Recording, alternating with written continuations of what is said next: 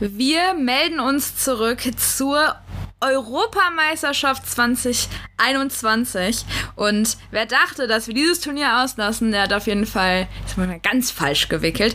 Denn wir sind auch hier natürlich wieder am Start und berichten und erzählen euch alles Wichtige dazu. Und mit wir meine ich ganz bewusst äh, Christopher. Und ähm, hier muss ich noch einmal alles Gute nachträglich ausrichten nach Hamburg. Ähm, ja, aber erstmal würde ich sagen, bevor wir dann halt mit den ganzen Eckdaten und der richtigen Begrüßung äh, an Christopher an den Start gehen, kommen wir jetzt mal zu unserem Intro.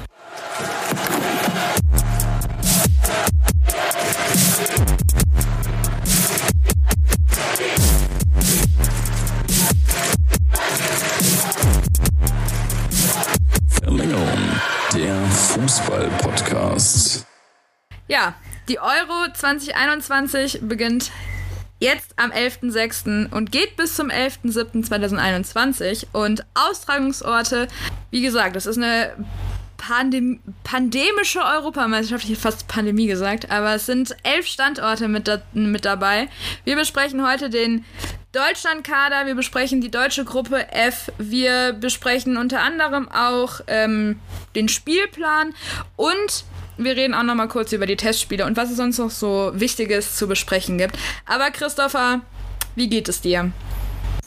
Ja, was soll ich sagen? Ich hatte Geburtstag, ich äh, habe erfolgreich eine Impfung mit dann doch relativ starken Nebenwirkungen bei mir überlebt die EM steht vor der Tür, die Sonne scheint, es ist einfach jetzt richtig gutes Wetter, ich kann gute Laune haben und ich glaube, wir können alle mit richtig, richtig viel Vorfreude in dieses Europameisterschaftsturnier starten und es ist ja nicht mehr lange hin, dann werden wir hier die ersten Spiele haben, am Abend sehen, den Tag übersehen und es wird sich endlich wieder so anfühlen, wie vielleicht ja bei der WM 2006 zu Gast bei Freunden. Nein, gut, ganz so wird es nicht sein.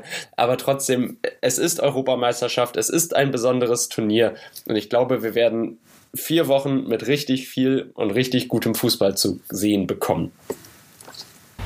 Absolut. Äh, derselben Meinung ist übrigens auch Ilkay Gündogan, wie ich vorhin in der Pressekonferenz ähm, ja hören durfte. Denn die befinden sich ja gerade in Herzogenaurach in einem kleinen Camp, was ja so ähnlich sein soll wie das, was man 2014 na, beim WM-Erfolg äh, erleben durfte in Brasilien. Und ähm, wir haben uns ja auch die Frage gestellt, wie viel denn so für die deutsche Mannschaft dieses Jahr drin sein könnte. Und ich glaube, dafür müssten wir uns auf jeden Fall nochmal den deutschen Kader anschauen, denn da gab es ja jetzt auch ein paar Rückholer. Also es gibt ja neben den, neben den Alteingesessenen, neben einem Manuel Neuer, ähm, neben einem Niklas Süle zum Beispiel oder Antonio Rüdiger gibt es ja jetzt auch in der Abwehr zum Beispiel wieder einen Mats Hummels, der ja auch wieder am Start ist. Und im Mittelfeld bzw. Sturm dann ja auch äh, Thomas Müller, der wirklich, da hat man ja, da hat ja gefühlt ganz Deutschland drum gekämpft, dass wieder, die wieder zurückkommen. Man hat ja aber auch einen Jamal Musiala, wo man ja lange nicht wusste, inwiefern wird dieser Junge fit sein? Ein Leon Goretzka ist es nicht. Was denkst du, ähm, was dieser, welche, welche Stärken stehen denn so in diesem EM-Kader, den wir jetzt gerade haben? Auf wen freust du dich? Oder wer ist für dich so eine Überraschung, wo du dir so denkst, boah, nee, der, der hätte jetzt nicht mitgemusst? Boah, also ich freue mich eigentlich erstmal sehr, dass Thomas Müller und Mats Hummels wieder dabei sind, denn mit beiden kommt eine Menge Erfahrung. Ja, klar, die Weltmeisterschaft 2014 hat man mit den beiden gewonnen. Das ist jetzt aber auch schon wieder acht Jahre lang her. Trotzdem in den Turnieren danach lief es nicht ganz so, wie man sich das erhofft hat. Thomas Müller bei der EM ja bisher sowieso kurioserweise ohne Torerfolg. Bei der WM zaubert der Mann, bei der EM taucht er teilweise dann ein bisschen unter. Ähm, ich würde aber trotzdem sagen, nach der Saison, die er jetzt beim FC Bayern München gespielt hat, da ist das echt Verschwendung, wenn man ihn nicht mitnimmt. Mats Hummels in der Bundesliga für mich der beste deutsche Innenverteidiger, sowohl im Stellungsspiel als auch in der Spieleröffnung. Die Zweikampfführung, da kann man sich drüber streiten, aber ich finde, kein anderer Spiel Innenverteidiger in der Bundesliga, kein anderer deutscher Innenverteidiger in der Bundesliga der eröffnet das Spiel so gut von hinten heraus, wie es Mats Hummels tut. Damit greift da noch eine weitere spielerische Komponente, wenn ein Spiel mal ein bisschen lahmt, dass man halt auch von hinten mal einen schnellen Diag oder langen Diagonalball äh, spielen kann. Und das wird mir richtig, richtig ja, da wird mir richtig, richtig warm ums Herz, muss ich ja als, als Fußballliebhaber sagen. Hm, was wir uns vorstellen können oder was ich mir vorstellen kann, ist, dass wir eine Mannschaft sehen werden, die im Mittelfeld und in der ja, in der Defensive, in der Verteidigung sehr auf Ballbesitz setzt, sehr auf Ballkontrolle setzt und dann vorne mit schnellen Spielern versucht zum Abschluss zu kommen. Man hat einen Timo Werner, man hat einen Serge Gnabry, man hat einen, ähm, äh, einen, einen Sané dabei, das sind alles drei superschnelle Spieler, die muss man dann in diese Lücken hinter die Kette reinkriegen. Die drei müssen natürlich auch fit sein, ne, um spielen zu können, klar. Äh, aber ich glaube, wenn man dann das hinkriegt, diese drei da vorne irgendwie in Bewegung zu kriegen, dann wird das für jeden Gegner schwierig, die unter Kontrolle zu bekommen. Und diese tiefen Steckpassbälle, die, ja, die sind auch kaum zu verhindern, weil du ja als Gegner logischerweise deine Beine auch nicht über die vollen 70 Meter des Spielfeldes in der Breite äh, ja, stellen kannst und da überall einen Fuß dazwischen hast. Man hat ja jetzt auch mit Ilkay Gündogan einen Champions League Finalisten dabei gehabt, der es mit Man Man Manchester City leider nicht, nicht äh, gewonnen hat. So. Ähm, aber mit Kai Havertz, mit Antonio Rüdiger und mit Timo Werner hast du ja jetzt drei Champions League-Sieger dabei. Inwiefern denkst du, dass dieser, dass dieser großartige Champions League-Erfolg von den Chelsea-Spielern, gerade auch das Tor, das Kai Havertz in genau diesem Turnier oder in genau diesem Spiel erzielen konnte, inwiefern denkst du, dass das nochmal ein Push für die Nationalmannschaft sein könnte? Kann man daraus nochmal Kraft ziehen? Oder ist das einfach nur so ein netter Nebeneffekt, den Kai Havertz oder auch die, die ganze Chelsea-Bande mitbringt, wo sich die anderen Spieler eventuell auch gewünscht hätten, hey, ähm, ist ja schön für dich, aber ich wäre lieber an deiner Position gewesen. Also, Timo Werner durfte ja einiges einstecken in seiner Zeit jetzt in London. Ne? Also der ist ja noch nicht allzu lange da, genauso wie Kai Havertz die erste Saison. Aber trotzdem waren die beiden ja mehr oder weniger Zielscheibe aller negativen Presse, die irgendwie über den FC Chelsea berichtet vor hat. Allem, vor, vor allem Timo Werner, ne? Also der war ja ganz, äh, also ich, soweit ich das mitbekommen habe, war ja weniger Kai Havertz Zielscheibe, sondern mehr Timo Werner, oder? Ja, aber auch einfach, weil er da riesige Chancen vergeben hat und dementsprechend muss er sich das dann auch gefallen lassen. Ne? Also wer als Stürmer solche Chancen vergibt, wie zum Beispiel gegen Real Madrid, wo er eigentlich nur einschieben muss und dann kriegt ein Thibaut Courtois, äh, Courtois trotzdem den Fuß noch ran, das sind dann solche Momente, in denen du dich messen lassen musst. Und Timo Werner hat es jetzt im Champions League Finale geschafft, unter anderem auch mit seiner Beteiligung am Tor von Kai Havertz die Kritiker verstummen zu lassen. Denn ja, auch wenn es jetzt keinen Ballkontakt von Timo Werner gab, trotzdem hat er es geschafft, den Verteidiger so weit nach außen zu ziehen, dass die Lücke aufgegangen ist für Kai Havertz. Und dann Mason Mount mit dem klasse Pass und der Rest ist ja Geschichte.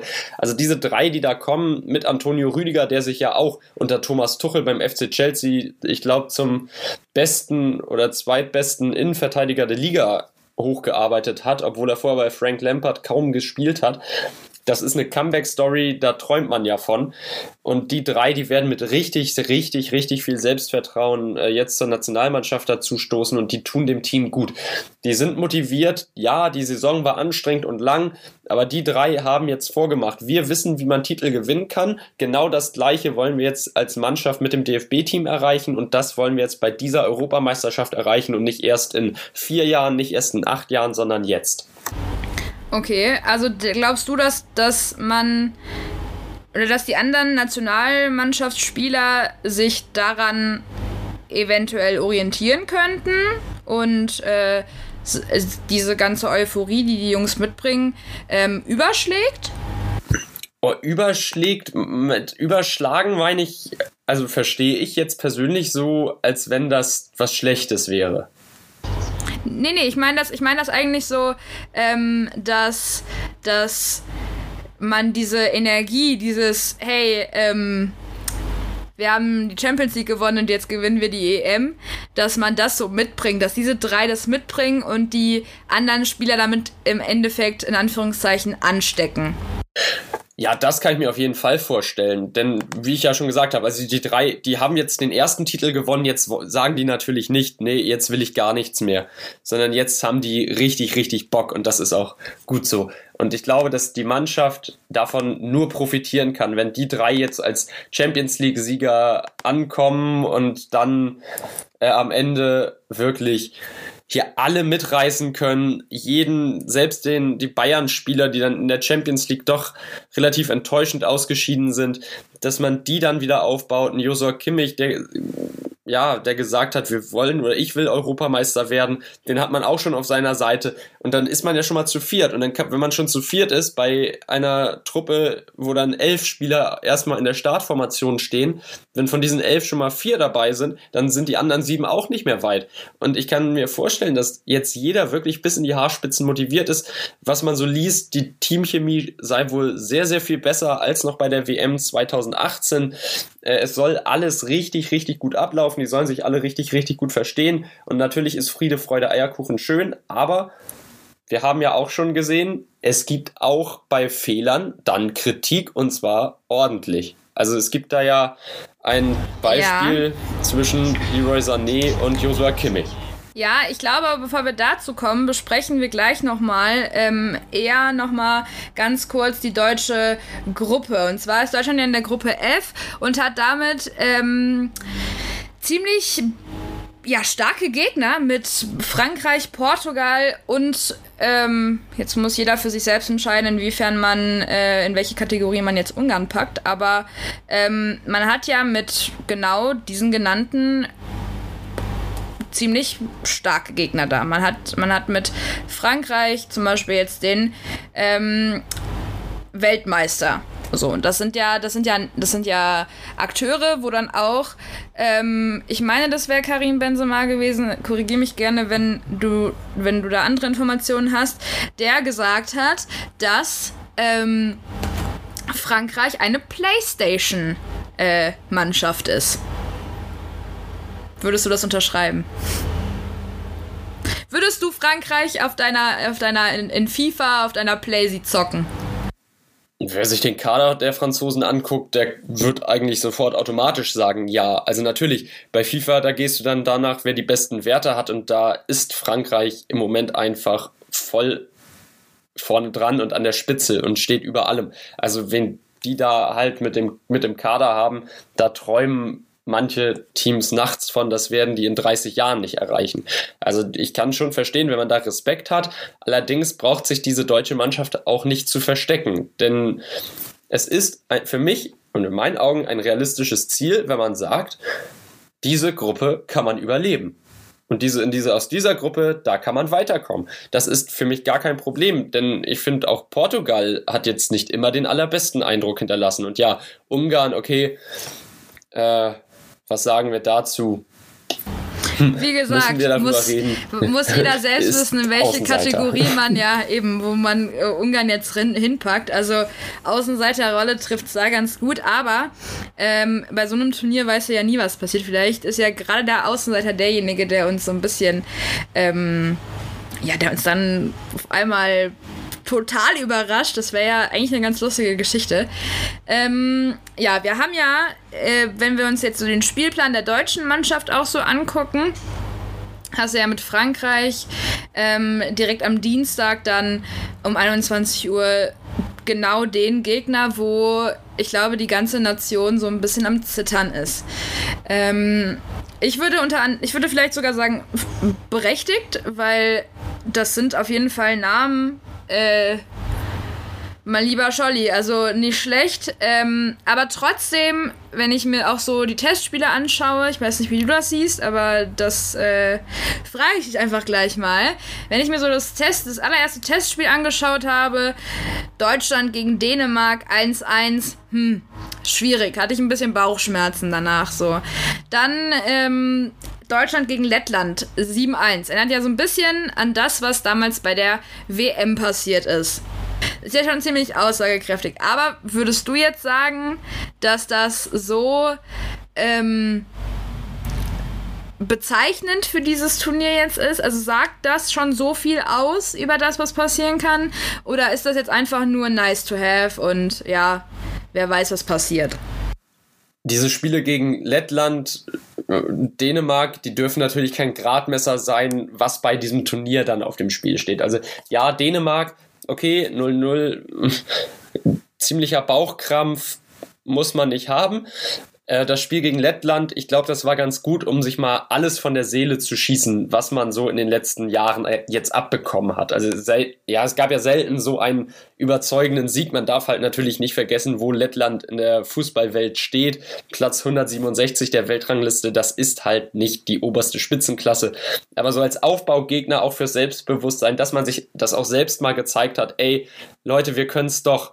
Alles, was da in den letzten Jahren war mit verlorenen und verspielten Siegen, äh, mit Unentschieden, die absolut nicht nötig waren und sowas, dass man das jetzt einfach mal hinter sich lassen konnte. Jetzt ist praktisch der Reset-Knopf gedrückt und ich finde auch bei der Ansetzung, das ist tatsächlich ganz praktisch, dass man direkt im ersten Spiel gegen Frankreich spielt. Ja, es ist ein hartes, hartes Los und es ist ein Hammerlos in dieser Gruppe. Aber trotzdem ist das dann der Vorteil, dass es im Spiel gegen Frankreich noch kein Endspiel ist. Das ist dann das allererste Spiel. Man hat eigentlich erstmal keinen Druck. Natürlich, man möchte den Sieg, ja, aber das wollen ja alle in dieser Gruppe. Selbst die Ungarn.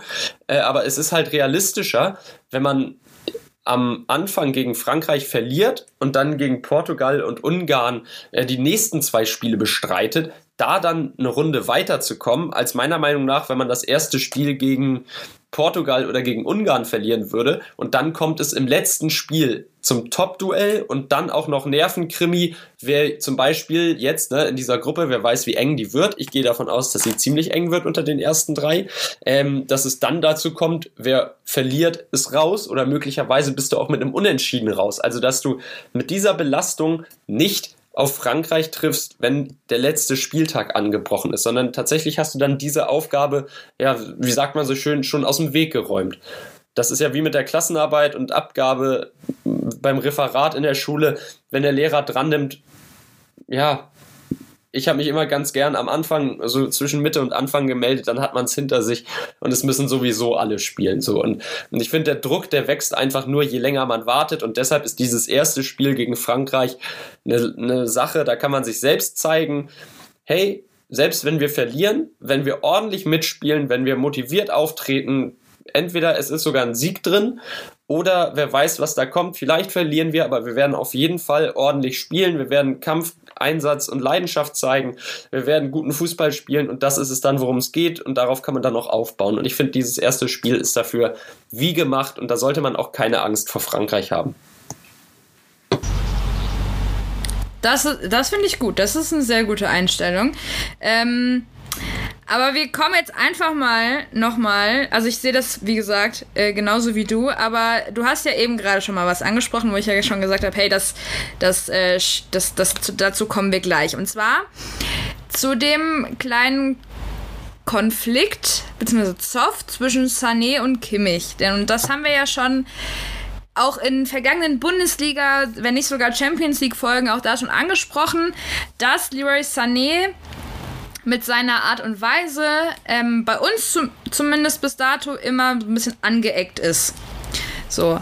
Jetzt ist das Ding, dass, es, dass er jetzt nicht nur bei uns angeeckt ist, sondern auch bei seinen Mitspielern. Denn es gab beim Spiel gegen äh, gegen Dänemark, es gab beim Spiel gegen Dänemark ähm, eine Situation, da hat sich dann halt auch Joshua Kimmich so ein bisschen drüber aufgeregt und hat dann halt ganz laut ähm, Leroy Sané angebrüllt und hat halt gemeint, Leroy geht drauf. So, daraufhin hat sich dann Leroy Sané wütend umgedreht und etwas in Richtung von Joshua Kimmich gerufen, hat aber dann relativ schnell gemerkt, dass es ziemlich dumm ist, was er gerade tut, weil er ja eigentlich an dem Spiel teilnehmen muss und ähm, hat dann seinen Hass gegen, gegen Joshua Kimmich an seinem Mitspieler, also an seinem Gegenspieler ausgelassen und ihm dann ziemlich unnötig im Knö ähm, Knöchel getroffen. Dafür gab es dann auch die gelbe Karte.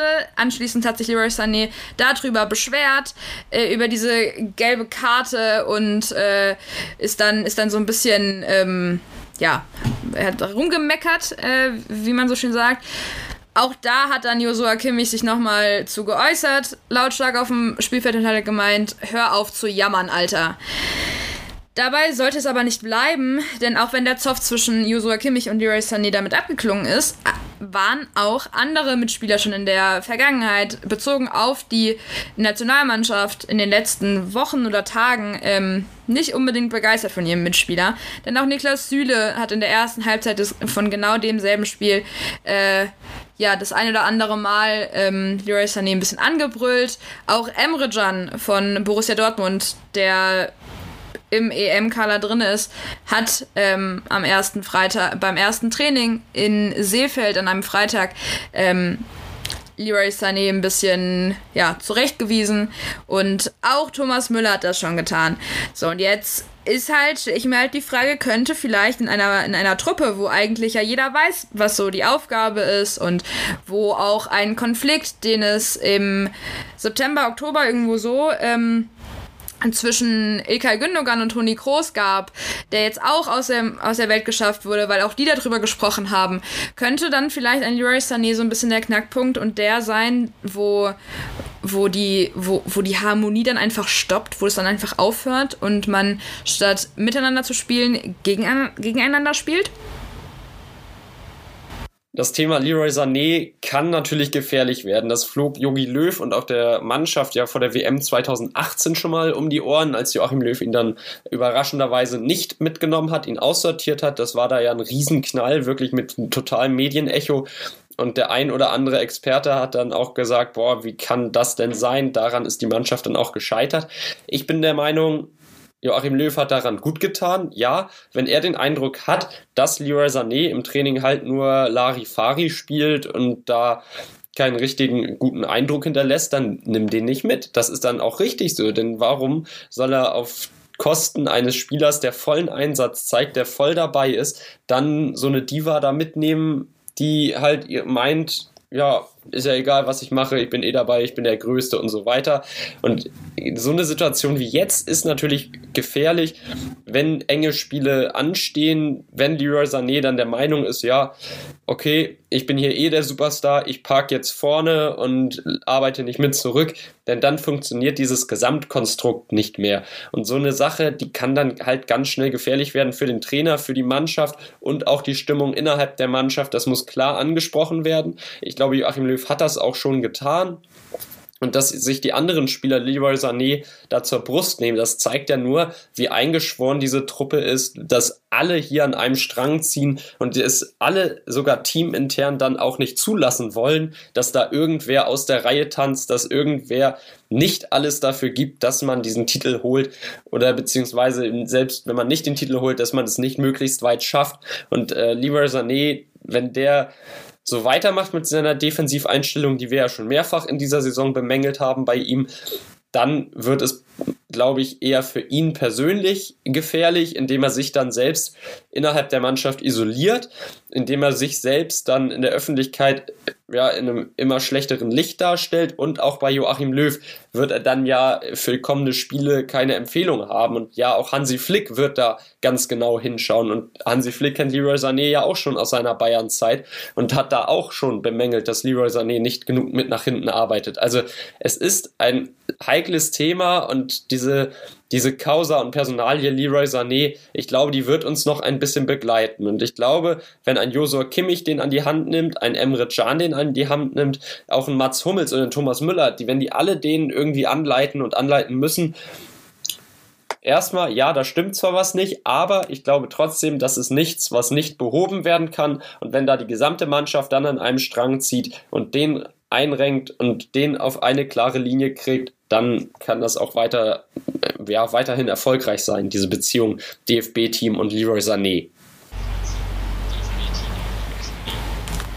Ja, also ich glaube nicht mal, dass es nur die ähm, Beziehung Leroy Sané und DFB ähm, so ein bisschen dann, er, dann erst erfolgreich sein kann. Ich kann mir halt vorstellen, dass wenn er dann das tut, was die Mannschaft von ihm will, in, in, in egal welcher Mannschaft er spielt, also ob er jetzt, ob es jetzt die Nationalmannschaft ist oder bei den Bayern dann im Endeffekt, dass er dann dann wird er happy sein, dann wird auch die ganze Mannschaft happy sein, dann wird jeder happy sein. Aber wenn er, wenn er so weitermacht, wie wir ihn jetzt das ganze letzte Jahr schon beobachten durften und jetzt auch, was er jetzt, was jetzt passiert ist, wenn all das, wenn, wenn das so weitergeht, dann wird ist er auf jeden Fall derjenige, der gar keinen Spaß mehr haben wird. Und äh, dann weiß ich auch nicht, wie gut eine Freundschaft im Endeffekt sein kann zwischen diesen ganzen Spielern, weil die kennen sich ja alle schon jahrelang.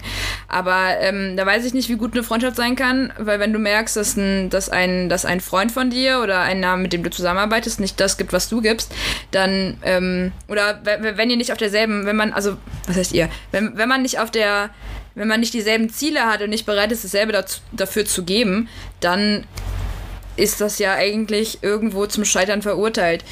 Finde ich ganz, ganz, ganz, ganz schwierig. Ich bin mal gespannt, wie das Ganze so weitergeht. Ich hoffe natürlich nicht, dass Leroy Sané der Knackpunkt der ganzen EM sein wird. Ähm, ja, was haben wir denn noch so zu besprechen? Mir fällt gerade nichts mehr ein. Ach doch, wir haben dann noch die U21-Nationalmannschaft, die die EM gewonnen hat. Die U21-EM. Und die waren ja jetzt auch nicht unbedingt Favorit, aber die hatten ja das Glück, dass die als Team relativ gut zusammengewachsen sind. Und äh, deswegen dann halt einfach diesen Erfolg ähm, feiern konnten.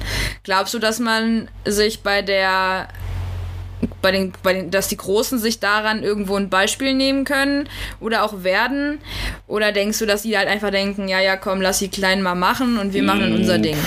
Ich glaube schon, dass die DFB 11 da, also die A-Nationalmannschaft da auch hingeschaut hat. Also das ist jetzt meiner Meinung nach schon ein Beispiel dafür, wie man als Mannschaft funktioniert, obwohl man jetzt auch nicht die ganz großen Spieler dabei hat. Ja, Star war ein Riedle Baku vom VfL Wolfsburg und der hat auch sehr, sehr gut gespielt. Also, das ist einfach eine homogene Truppe gewesen. Stefan Kunz, der da eine ja, hervorragende Arbeit gemacht hat. Und ich kann mir auch vorstellen, dass Joachim Löw da sicherlich mit Stefan Kunz im Austausch war. Wie kann man die Spieler am besten als Mannschaft formen, als Gruppe formen, zu einer homogenen Einheit schaffen und formen und da dann mit arbeiten. Das ist ein blendendes Beispiel für mich damit, wie man mit ja, auch mit einer Underdog-Rolle, wie sie ja jetzt auch von den Medien und äh, Fans der DFB-Mannschaft zugeteilt wird bei der A-Europameisterschaft, äh, wie man damit umgeht, wie man damit, damit auch spielt in gewisser Art und Weise und wie man dann am Ende die Erwartungen erfüllen und sogar übertreffen kann. Gute Antwort. Das finde ich gut. Danke. Ich habe gerade eine Push-Mitteilung auf mein Handy bekommen, äh, dass es beim, also ganz spontan jetzt gerade, dass es wohl beim, äh, beim Gegner Frankreich mit Mbappé wohl ein bisschen Ärger gibt, denn der ein Ex-Profi hat sich über das über das ähm, Verhalten von Kylian Mbappé aufgeregt. Ich weiß jetzt nicht, wie in, inwiefern das relevant ist für einen Mbappé. Ich weiß nicht, ob er sich das zu Herzen nimmt. Glaube ich, um ehrlich zu sein, nicht, weil Mbappé weiß auf jeden Fall, wer er ist. Aber ja, ähm, das gibt's auch nochmal Neues bei den Gegnern. Ähm, Hast du denn noch irgendwie was Interessantes oder hast du noch einen Blickwinkel, den wir noch nicht besprochen haben hier heute? Also wirklich viel Aufregung gibt es jetzt an, am heutigen Tag noch nicht. Da, was da ansteht, das werden wir in den kommenden Tagen und Wochen alles miterleben. Also da wird es besonders dann auch natürlich mit Blick auf die Favoriten heiß hergehen. Äh, Nochmal zur Mbappé-Kritik. Es ging halt darum, dass dem Experten, in diesem Fall äh, ja, wenn ich den Namen jetzt richtig ausspreche. Ging es denn nicht irgendwie um einen Streit zwischen äh, Giroud und äh, Mbappé? Und Kilian Mbappé, ja. Ich, ich hoffe, dass ich Miku oder, oder Mikut, Miku, äh, der auch bei Werder Bremen gespielt hat übrigens, ähm, da richtig ausgesprochen habe. Aber es ging halt darum, dass auch er gesagt hat, Kilian Mbappé, der ist zu einzelgängerisch und anstatt mit, mit seinen Mitspielern zusammenzuspielen, sucht er lieber alleine den Weg zum Tor. Ja, kann ich verstehen, die Kritik. Ja, ein Kilian Mbappé muss man aus seiner Sicht halt auch sagen, ist einfach der Superstar bei Frankreich. Natürlich sucht er in erster Linie den Weg dann zum Tor lieber alleine, anstatt den Ball abzugeben. Aber ich glaube, das sind alles Sachen, die muss man lernen, die darf man jetzt auch erstmal noch nicht überbewerten. Wenn das während des Spiels häufiger, der Spiele häufiger auftritt, ja, dann muss man darauf achten. Dann kann man auch vielleicht daran sagen, ist Frankreich daran gescheitert. Ähm, also wir werden sicherlich die Franzosen und auch Portugal und die deutschen Gruppengegner alle im Blick behalten. Wir werden über andere Teams noch sprechen. Aber bisher haben wir, glaube ich, jetzt erstmal einen ganz guten Stand zur deutschen Mannschaft geliefert. Ich, ich, mir, mir, mir ist gerade was aufgefallen, wo du jetzt gerade über Mbappé gesprochen hast, dass er so ein bisschen, dass er ja so der, die Rolle des Einzelgängers hat. Das war ja auch das, was ich öfter mal über einen Leroy Sané gesagt habe. Ähm, mir fallen da gerade so ein paar Parallelen zu den beiden Personalien auf. Ähm, und ich habe ja gerade schon gesagt, eventuell könnte für mich Leroy Sané so ein bisschen der Knackpunkt dieser ganzen Mannschaft werden.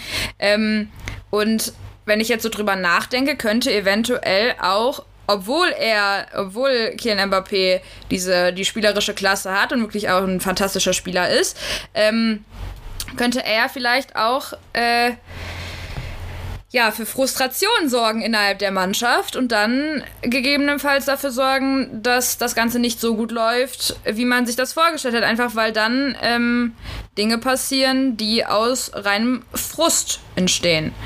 Oder wie empfindest du das? Wie siehst du das? Können? Meinst du, da gibt es eine Parallele zwischen den beiden? Oder ist das für dich ganz weit weg? Mmh. Also Ähnlichkeiten sind da schon auffallend, ja, und auffällig.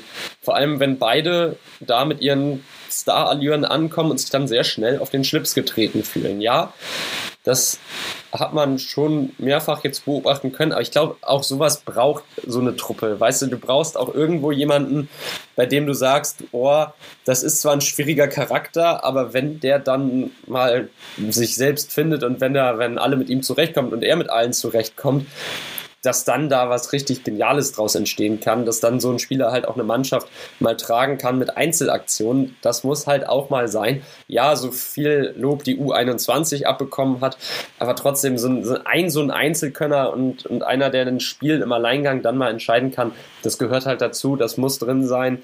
Äh, und da will ich den beiden halt auch ihre Freiräume lassen, was das Sportliche angeht sind die ja in der nach vorne und offensiv super stark. Also so ist es ja nicht. Klar, Leroy Sané, wir haben ihn viel kritisiert, auch nach vorne viel kritisiert. Wir kritisieren ihn immer noch, aber trotzdem hat man halt immer wieder gesehen, so eine Aktion zwischendurch blitzt immer mal wieder auf.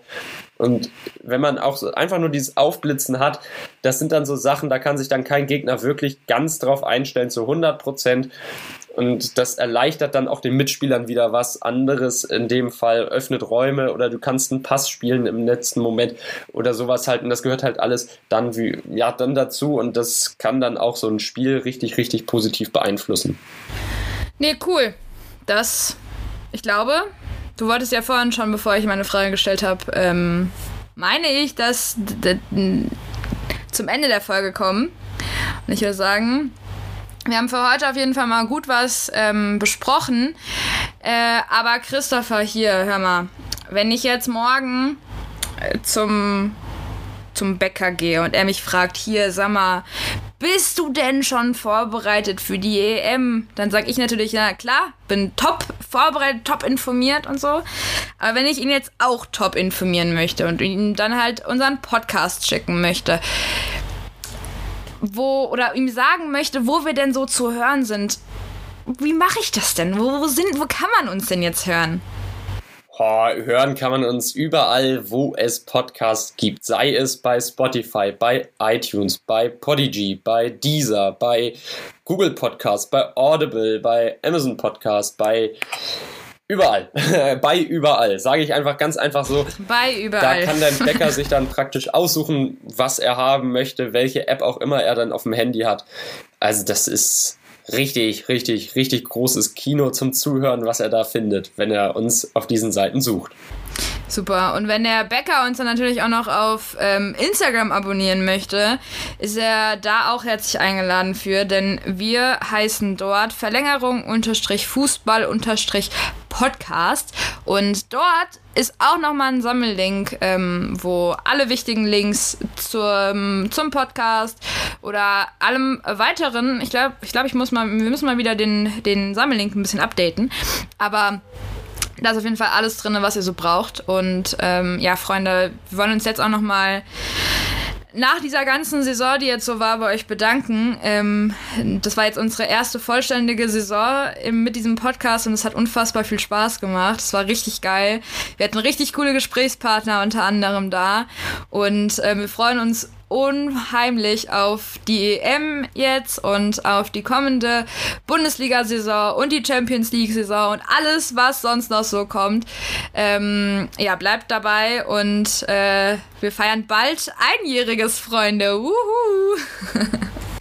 Es ist nicht mehr lange und wir haben eine richtig, richtig tolle Reise hinter uns und natürlich muss das ja auch gebührend gefeiert werden. Also ich glaube, da wird es natürlich irgendwie eine Sondersendung zu geben. Da werden wir die Zeit für finden und da werden wir uns die Zeit für auch nehmen. Also was denn sonst bitte? Ich meine, wir, wir haben jetzt echt eine ja, ein Wachstum hingelegt in den letzten Monaten. Da haben wir eigentlich überhaupt nicht mit gerechnet. Ihr da draußen, ihr seid doch verrückt, aber im guten Sinne gemeint. Und wir freuen uns über jeden, der dann sagt, ja klar, die beiden, die höre ich. Und das sind mittlerweile halt 722 Menschen, die uns äh, jeden, jede Woche dabei begleiten und diese Folgen dann ja, bekommen live aufs Handy live aufs Ta Tablet, live, live, live aufs, äh, auf dem PC, auf dem Laptop es kann im Moment eigentlich kaum besser laufen. Wir hoffen natürlich auch, ihr seid gesund und ich habe dem, was Christopher gerade gesagt hat, wirklich nichts hinzuzufügen. War mal wieder eine wunderbare Sendung oder eine Sendung, sage ich, eine wunderbare Folge mit dir heute. Ich, ich hoffe, du bist gesund, äh, genießt das schöne Wetter, was ihr hoffentlich auch in Hamburg habt. Bei uns ist es super schön. Ich gehe jetzt auf jeden Fall erstmal eine Runde spazieren und ähm, freue mich auf die EM und dann hören wir uns einfach in der nächsten Folge, wenn wir über Frankreich gegen Deutschland sprechen. Bleibt gesund und bis dahin. Tschüss. Da gehe ich mit. Bleibt gesund. Habt eine schöne Zeit. Und dann hören wir uns zum ersten Spiel der deutschen Mannschaft wieder. Tschüss.